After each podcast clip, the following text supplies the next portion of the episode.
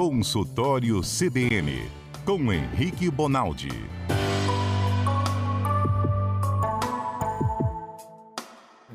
Henrique Bonaldi é médico cardiologista de uma gentileza imensa com o CBN Cotidiano, a ponto de toda terça-feira ele vem aqui no nosso estúdio e faz do estúdio do CBN Cotidiano uma espécie de consultório para você. Para você que acessa agora a CBN pelo nosso site, cbnvitoria.com.br, pelo aplicativo CBN Vitória ou pelo dial 92,5. Se você tem alguma dúvida, pode mandar mensagem, qualquer coisa, sobre medicina, saúde, pode mandar mensagem para o nosso WhatsApp. 992994297. Agora o doutor Henrique vai falar imitando a Patrícia Valim, como é no WhatsApp. Fala. 99299 como é que era mesmo? 42? 4297. Isso, doutor Henrique, tá ótimo. Gostou? Tá muito bom. bom nesse negócio aí. É, Boa tarde é muito bom. Humildade é. é- Não, Desculpa, deixa pra lá. Doutor Henrique, obrigado por ter vindo mais uma vez. Hein? O doutor chegou aqui, olhou pra mim e falou: Você tá cansado? Falei, como é que você sabe? Tá na cara. Ih, rapaz, cansaço. Agora pode ser sinal de uma doença também, né? É burnout. Como se chama? Burnout. Burnout. É doença. Pode, tem doença nova, doença velha, doutor? Não, assim, até onde eu consegui pesquisar, ela já era uma doença descrita já. É, O que está fazendo diferença é que ela está introduzindo, ela está sendo introduzida no rol das doenças de trabalho. Porque tem uma relação íntima, lógico, com o trabalho. né? Não é só com o trabalho, o moleque que está na escola sofre a mesma coisa. A sacada é falta de descanso crônico. Então você fica, não é um estresse agudo, não é síndrome de pânico, nada disso. É que o cara vai se cansando ao longo do tempo. Basicamente porque dorme mal, come mal, falta de atividade física, aquelas mesmas coisas, mas o descanso aí é preponderante, ele não descansa. E aí, com o tempo, fica mais irritadiço, isso vira um ciclo que, que ele tem uma dificuldade de sono tremenda, é, vira um ciclo que ele come cada vez mais gordura e alimento com açúcar, e cada vez menos fibra, alimentos bons. É como se o cara estivesse se preparando para um estresse muito grande. O corpo, né, seu, selvagem, selvagemente, pode falar isso não, né? Pode. de uma forma selvagem, inconsciente, ele se prepara para um estresse maior, como se ele estivesse vivendo um período pré-guerra, vamos dizer. E aí tem uma hora que ele pifa, tem uma hora que ele não dá conta mais. Então ele passa a esquecer as coisas, dorme no trânsito e assim vai. Entendi. Eu ia perguntar sobre a diferença então entre um esgotamento, um cansaço, uma exaustão e a doença é essa então. Isso aí. Que- toda vez, Mário, que a gente vai falando de doença, é uma alteração que o cara tem que atrapalha a vida dele de alguma forma. Se não, não é doença. Por exemplo, vou te dar uma... um- uma... Unha encravada. Isso aí. Atrapalha a Enquanto- minha vida. Enquanto ela tiver só encravada, ela não está te dando pus, não está te dando dor, não está te atrapalhando no trabalho, sua vida está indo bem, ela chama só unha encravada. Entendi. A partir da hora que isso vai mudando a característica, ela vai virando uma pústula, ela vai virando alguma coisa mais... É, mais pústula, até o nome é nojento. O que é pústula? Pústula é aquilo que você vê com pus, é aquela Ah. bolha com, com a quantidade de pus que acontece na unha encravada. Então, a diferença de doença para sua alteração, a sacada é não só a gravidade, a- uma hora que vai ter que ter ação do médico, mas também porque atrapalha muito a sua vida. O senhor veio falar de exame, tomografia, já falou de burnout. E a gente vai evoluindo. falou de pus. Desculpa, mas falou. É, e já me ocorre uma pergunta. Espinha. A gente deve espremer espinha? Não deve espremer espinha? É verdade que quando falam não espreme esse troço, vai entrar uma bactéria, está ferrado. É verdade, ó. É? espi- É, é verdade. Ih. Espinha nada mais é do que uma glândula sebácea acumulada de sebo. Aquilo que você vê na espinha não é pus. As pessoas têm mania de achar que, ah, mas já estava com pus, já tinha bactéria. Não, aquilo é sebo. Qual da a pele. de sebo para pus? Sebo é o que você produz na pele, por isso que a pele da gente vai ficando oleosa daquela forma. Tem gente que tem o poro, a saída desse sebo obstruída, e aí o cara faz a espinha. Se você tira aquilo ali e abre uma porta de entrada, toda hora que você fere a espinha espremendo, sai sangue. Lembra aí, todo mundo aí que está em casa deve lembrar disso. Naquela hora você abriu uma porta para infecção de pele. Você é, desfez a camada que protege o seu sangue de qualquer bactéria, chama pele. Você rompeu a primeira camada de proteção. E aí existe a chance sim. E aí qual que é o problema? É que infecção de face, infecção de rosto, é sempre grave. Sempre para dar aquela apavorada, porque não é sempre não. Tá, mas é, é mais Só grave. Ficar... Exatamente. Unha é um trem que você, que você vai ficar uma vida com aquilo infectado e as chances são menores de acontecer uma catástrofe. Couro cabeludo, mesma coisa. Mas face é grave o suficiente para se você chega com febre e infecção de face, 90% das vezes você vai ficar internado, só para você ter ideia de como a gente preocupa com isso. Então espremer espinha na cara de jeito nenhum. É, o ideal é não fazer. Ou se, se for fazer, fazer com alguém que saiba fazer isso com um pouco mais de cuidado, né? Dermatologista, pessoal da estética, usa pelo menos lavar as mãos. E uma coisa é um mero cravo, outra coisa é espinha. A espinha, o orifício que a espinha vai deixar depois para a entrada dessa bactéria é muito grande. Uhum. Quanto maior, pior. Quanto maior, o mais indicado é não fazer isso. E tem tratamento crônico para isso, Mário. O cara que tem espinha de recorrência, ele deve procurar um profissional dermatologista para falar com o cara, ó, eu tô com esse trem aqui, aparece semanalmente para mim, dá um jeito de tirar. E o cara tem um tratamento que vai fazer com que o cara não tenha essa quantidade de espinha, né? Do, do mais simples, que é passar creme, até usar aqueles Rocutan, aqueles, aqueles remédios que, que o cara às vezes precisa até assinar, né? Para usar essa medicação, por exemplo, tem um termo que o cara assina. Não vou usar álcool, não vou usar isso, não vou usar aquilo. Porque a força do remédio é muito forte, mas é uma tacada, assim. As pessoas resolvem a questão da espinha com 16, 17 anos de idade, nunca mais tem espinha na vida. Como. E por que, que na face é muito mais grave? Porque fica perto de sistema nervoso central e perto de muito vaso sanguíneo. A chance de você acometer o olho é enorme, a, a chance de você acometer meninge cérebro é enorme. Então, é, se você não controla a infecção do seu braço, no máximo que acontece é chegar, sei lá, no tecido adiposo, no músculo. Na face, isso pode acometer seu sistema nervoso central, pode chegar em meningite, meningoencefalite, pode chegar em amidalite, pode chegar em olho, pode, você pode perder visão. Então é um negócio sempre mais grave. Então espinha na face é perigosa, não devemos espremer porque protege, rompe a barreira de proteção da, do sangue, que é Isso a pele. aí. Desculpa, estou viajando muito. E quando a gente usa fone de ouvido, que a gente usa com muita frequência, botamos lá dentro do ouvido aqueles fones pequenininhos, eu não estou levando bactéria lá para dentro de uma área perigosa também? Tá, é uma área perigosa, preocupa, mas você tem uma barreira lá dentro, que é uma barreira do tímpano. O tímpano acaba sendo uma barreira. Então, o seu ouvido, além dele ter uma proteção mecânica, ele tem muita produção de sebo também para conseguir tirar essa quantidade de secreção, essa quantidade de bactéria que pode estar entrando. Entra mesmo. Igual na garganta, né? Não sei se vocês sabem, mas tem um, um anel faríngeo que a gente chama, que é composto no final da língua, lá embaixo, Hum. tem um anel que faz a volta todinha da boca, do assoalho, do- de tudo, faz um anel que é um anel protetor. Então, é aquele sininho não, né? não. Para trás daquele sino tem um monte de célula de defesa que protege o ar que está entrando e saindo, a comida que está entrando. Então, de certa forma, você tem proteções fisiológicas aí para esses momentos mais mais fisiológicos, né? Quer escutar um negócio com fone, comer um negócio estragado, Fisiológico é o quê, doutor? Fisiológico é normal. Normal. É. Ah, tá. Você tem uma proteção normal desses mecanismos, que é diferente de você tirar a barreira de proteção normal da pele rompendo uma espinha. A espinha surge porque a pele produz sebo e muitas vezes o poro não permite a saída do sebo, surge a espinha. Isso aí. Não é isso? É, agora, o sebo também está lá no nosso ouvido, o senhor disse para proteger. Isso. Além do tímpano, tem o sebo, que é a cera. Isso. Então a gente não deve usar cotonete? O qual é o problema do cotonete? O cotonete ele empurra para dentro a secreção. Ele não tira a secreção. Tira, porque ele sai amarelinho. Ele né? sai amarelinho porque na hora que você empurra é como se você estivesse esfregando algo que está no canto da parede. Você não vai conseguir tirar, mas a vassoura vai sair suja daquele coisa que estava no canto da parede. Entendi. É a mesma coisa. Então, o ideal, mesma coisa. Otorrino na- laringologista. Eu, por exemplo, que uso muito esteto, meu ouvido é sempre muito sujo, porque eu, eu escuto com esteto o tempo inteiro. E às vezes em ambiente de UTI, por exemplo, você não pode usar o seu esteto. Você tem que usar o esteto do local. Então, por mais que você limpe, fica sujo. É inacreditável que sai da minha orelha. É, a Cezanne ficaria assustada. Sério? Opa! Ué, E mas não é eu- só da minha, não. Quem, quem trabalha como médico, enfermeiro e, e nunca tirou é porque nunca limpou. Porque sai, porque na- nada mais é do que a proteção. Eu produzo mais secreção do que todo mundo no ouvido porque eu coloco esteto alheio, inclusive, dos outros. Mas pode ouvido. compartilhar? Às vezes não tem Dentro da UTI, você não compartilha instrumento entre um paciente e outro. Então, você usa da instituição. Na hora que você usa, você passa o álcool a 70, você higieniza. Mas não é uma higienização completa, né? Não é perfeita. Você sabe que na televisão Então- a gente tem ponto, que é um trocinho pequenininho, um aparelhinho, você bota dentro do ouvido para ouvir alguma orientação em relação a telejornal, E é atores de cada um? Oi, Então, dizem que é. Então você vai no otorrino e pede para ele limpar que você vai ficar assustado com o seu ouvido. Isso acontece. Isso, Quando a gente isso é- compartilha as coisas, o ouvido fica Exa- mais é sujo. muito pior, é claro. Seu ouvido produz mais secreção para conseguir tirar aquela. Eu acho que o ponto é só meu.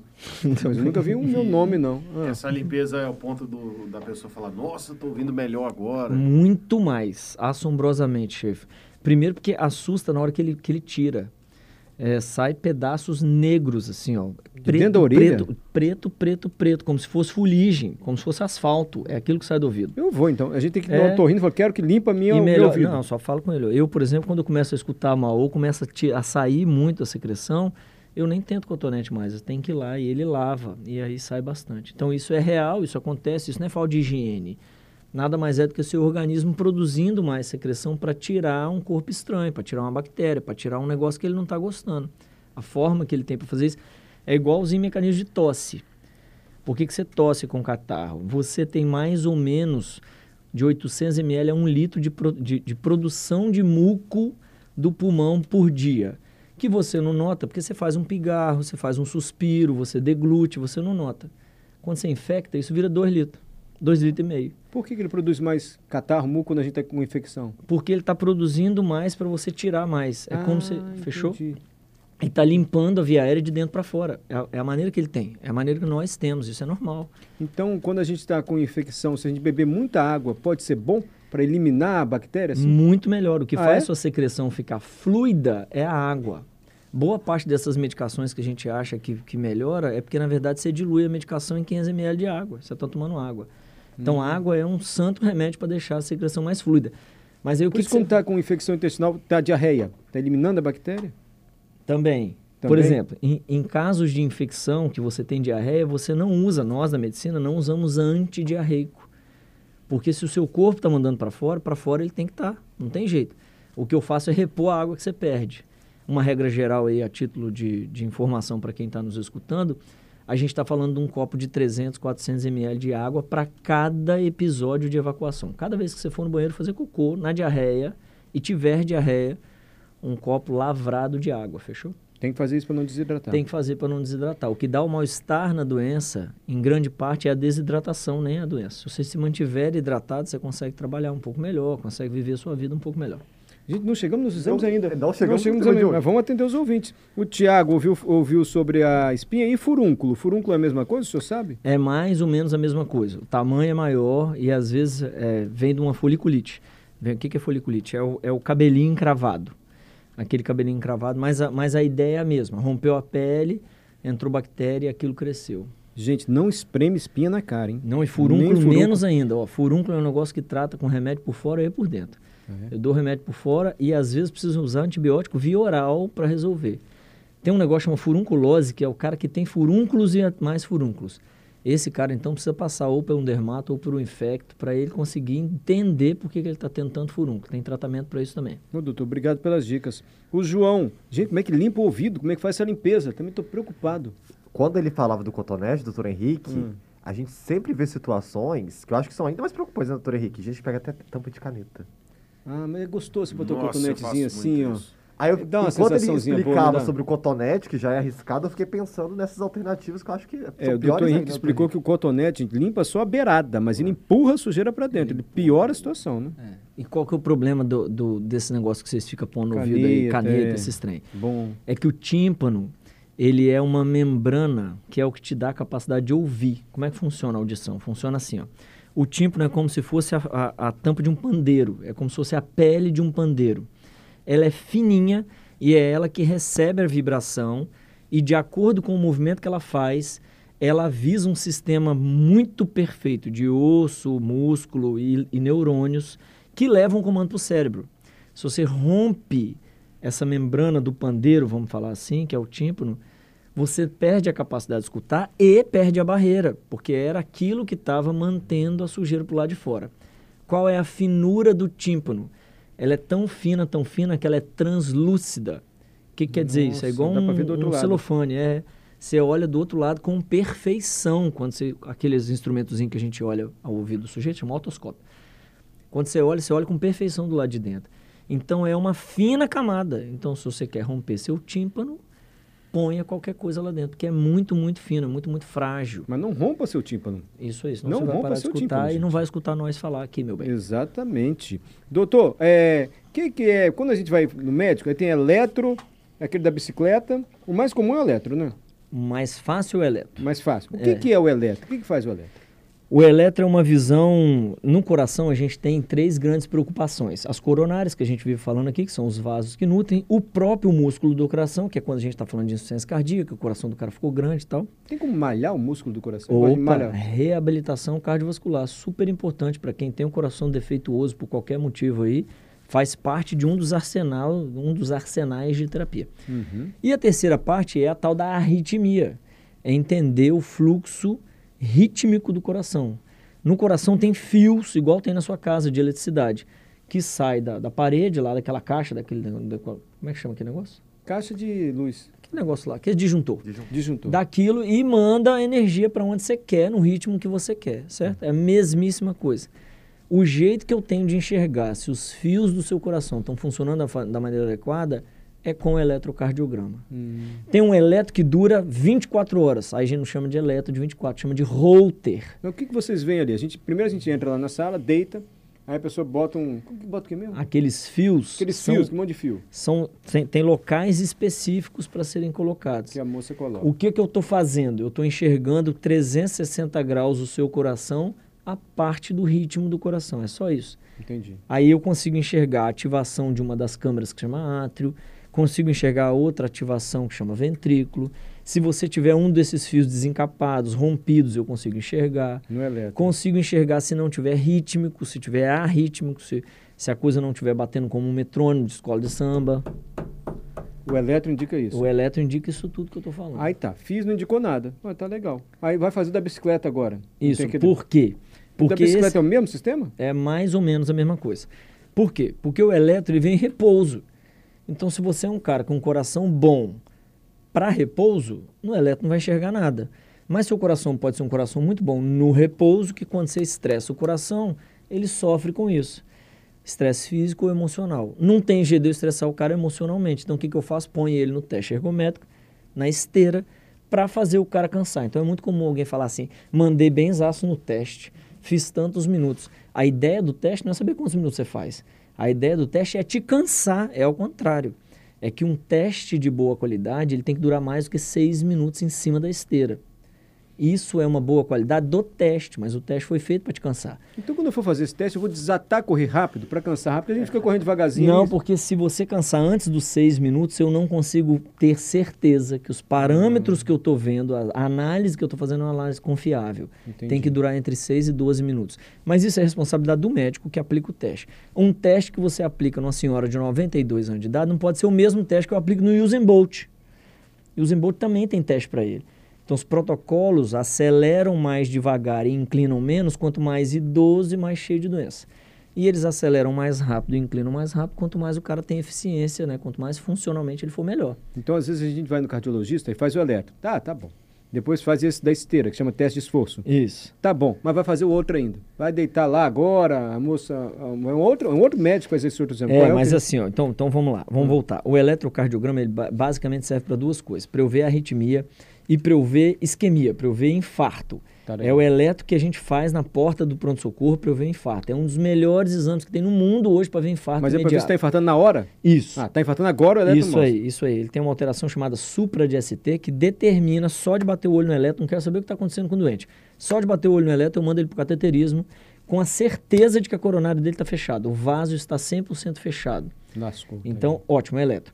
A segunda coisa é o teste ergométrico. No teste, eu tenho basicamente Que é o duas... desforço, que é o da bicicleta. Isso. Da- eu da tenho esteira, duas desculpa. indicações. A primeira é enxergar um coração de alguém que quer treinar, alguém que precisa fazer esforço, alguém que está falando para mim que está cansado, certo? E a outra também é ver coronária. Porque na hora que eu faço esse coração cansar, se ele não estiver bem nutrido e a nutrição se dá pelos vasos, ele não vai aguentar, ele vai entrar em falência. E eu consigo ver no teste fases que a gente chama de pré-clínica. Antes do doente ter falta de ar, dor no peito, mal-estar, eu consigo ver alteração de eletro, alteração de pressão, alteração de Maravilha que é arritmia. hein? Que maravilha que Então é eu ponho o cara no teste para conseguir. ali. Exatamente. É um método que eu tenho para tentar tirar um dia do infarto. Eu tento descobrir que se esse é um cara que tem risco de infartar. Entendi. Por isso que é o tal do exame de rotina. Porque uma vez por ano vale a pena zerar esse jogo. Uhum. Vamos ver mesmo se você está com o coração bom? Sofra o coração. Põe, põe para. Mas tem o terceiro. Aí é o tem, terceiro, não, não? Não, vezes- tem 213 exames, mas vamos lá. Vamos, aí, no terceiro da ordem, que a gente. um dos, um dos que fazem muito e que aí tem algumas restrições em relação a isso é o ecocardiograma. Ecocardiograma. Isso, que nada mais é do que aquele da grávida, aquele do ultrassom de abdômen, aquele do gel, o cara passa o gel, escu- escurece a sala e fica olhando lá no computador aquela imagem Já cinza. é um outro médico que faz. Outro médico que faz. Às vezes o cara tem especialização para fazer isso tudo. O ecocardiograma, ele serve muito para ver válvulas de dentro do coração, seu coração é um sistema de bomba versus válvulas aí, para ver o tamanho do coração, a espessura e a localização dele no peito. Então é um ótimo exame para ver o coração em repouso morfologicamente, como ele funciona na sua morfologia. Diâmetros, cavidades, espessura dos músculos, as válvulas, funciona, não funciona, tá batendo bem, batendo mal, tá ficando grande, ficando pequeno, tá Então, eles- localizado bem, localizado mal. Não tem então- um melhor do que o outro, eles são complementares. Não, são, são para efeitos diferentes. Entendi. Então, no meu consultório, é muito comum as pessoas falarem assim. Ah, eu quero fazer o eco, doutor. Exatamente. O eco é bom, que vê tudo lá dentro. Nossa, Mário, é muito sou eu, difícil. eu sou eu. Eu só quero fazer um, quero ficar correndo, não. Faz logo do terceiro, que já É, poupa. é. Não é nada disso, né? Não é nada disso, e vou te falar, eu, Henrique, na, na medicina é, bem estabelecida, você não pede exame antes de fazer consulta. Claro. Porque como é que eu vou saber o que, que o cara precisa? Se ele precisa de análise do ritmo, se ele precisa de análise de um coração sofrendo, se ele precisa de análise morfológica, se eu preciso ir com esse cara para outros exames, se eu preciso controlar a pressão dele, ele precisa daquele que mede 24 horas a pressão, sem antes escutar o cara, Mas, doutor, sem antes examinar o cara. Então, essa história do, do bolo, do, da receita pronta, ah, toma aqui, faz teste, eco, eletro, exame de laboratório, isso não existe. Eu tenho que passar por avaliação. E não interessa se o cara segue comigo há 10 anos. Qual que é a diferença? É que quando o doente vai voltando muito no consultório, você domina o cara, você já sabe os exames que ele não precisa. Entendi. E aí vai ficando mais fácil você não errar pedindo exame obsoleto. Você já sabe quais são os exames que ele precisa. Então, para quem acompanha 5, 10 anos, não assusta se o médico conseguir fazer isso. Agora, você que vai uma, duas vezes no médico e não foi lá a terceira, quarta, quinta, sétima, 19 vezes, não tem jeito, tem que passar por avaliação para decidir qual exame. doutor Henrique, por incrível que pareça, eu vou corrigir o senhor. Desculpa, velho. Porque o senhor falou assim: esse negócio do médico pegar já de cabeça baixa e mandar exame, isso não existe. Isso existe, doutor. E muito. Infelizmente. E muito. O que tem de. Não, é? Você vai, o sujeito nem olha pra você, tá de cabeça baixa, faz isso aqui, depois tá. tá. Ué, ele nem me, nem me tocou, nem olhou pra mim direito. Isso, infelizmente. Isso pode ser um tema nosso um dia para a gente falar sobre isso. Eticamente falando, isso não está correto, Mário. Tem que medicina- olhar pra mim, tem que me tocar A medicina é feita de anamnese, exame físico, exame complementar, diagnóstico e tratamento. Essa é uma ordem que tem que ser obedecida toda vez que o cara vai no médico. Anamnese é entrevista, exame físico é pôr a mão em você. Ainda que seja um exame direcionado, não tem por que um ortopedista que está vendo o calcanhar do cara medir pressão, blá blá blá, não tem. Mas ele tem que examinar. Depois disso, se eu ainda tiver dúvida do que está acontecendo com o paciente, eu chamo dos exames complementares, que são esses que nós estamos conversando aqui, até eu chegar num diagnóstico e a partir do diagnóstico fazer tratamento. A medicina tem que ser feita assim. Eu vou decorar as partes que você falou. Como é o nome da conversa? Eu, é, Anamnese. anamnese é conversar com a gente. exame- Anamnese. É. Anamnese. Anamnese, exame Anamnese, físico, conversar, exame físico, tocar. exame complementar, chama complementar, Complementar porque que você vai ver esse. lá na hora que pode ser que precise, pode ser que não. Diagnóstico Diagnóstico. e depois tratamento. Então, se eu for não no médico e não tem tiver a tratamento. conversa anamnese, fala, doutor, tá, fal- senhor, Tá não- faltando um negócio aí. Se tiver cabeça baixa me indicando um monte de exame sem olhar para mim, fala, assim, ó, doutor, segundo- anamnese. Você fala anamnese. ele assim, ó, segundo Celno Celano Porto, Celno Celano Porto é o nome do cara que fez o livro que mais fala sobre isso, sobre a necessidade que a gente tem de anamnese. Tem, tem estatística dizendo que a nossa capacidade de diagnóstico em 75 a 85% das vezes é só de escutar. Eu mato o diagnóstico do cara na anamnese em 80% das vezes. 20% das vezes eu, eu, eu divido entre 15% de exame físico e 5% de exame complementar, para eu chegar em diagnóstico. Então, escutar é necessário. É, eu não quero comprometer o senhor eticamente, mas não caberia uma campanha do CRM, alguém dizendo, olha gente, não esqueçam do anamnese, deixa pra lá. Doutor, tem um monte de pergunta aqui pro senhor, vou ficar pra semana que vem. Tem como guardar, Adalberto? Vamos guardar e responder. Podemos guardar e responder semana que vem? Sim, senhor. Eu me empolguei aqui na conversa. Ricardo, pede para falar de prolapso da válvula mitral. Que diabo é isso, gente? Gerson, quem tem miocárdia tem propensão à arritmia. Giovanni, esses exames tem no SUS? Tem, boa parte. Não sei quanto tempo demora para conseguir, mas, Mas tem. tem. E por aí vai. Então você pode responder os ouvintes semana que vem? Se posso. Combinado? Opa. Esse é o doutor Henrique Bonaldi. Repito, gentilmente ele presta esse serviço. Vem aqui conversar com você. Fazer do nosso estúdio um consultório. Vou lembrar, hein, gente, não espreme espinha na cara. Na cara, principalmente, é muito perigoso. Uma vez por ano é importante fazer esses exames que ele falou, ainda mais quem tem problema cardíaco na família. Né? Qualquer, isso aí, qualquer fator de risco, né? Um cara que tem pressão alta, o cara que tem diabetes, o cara que tem história familiar, qualquer fator de risco tem que ir no médico mais vezes do que deve.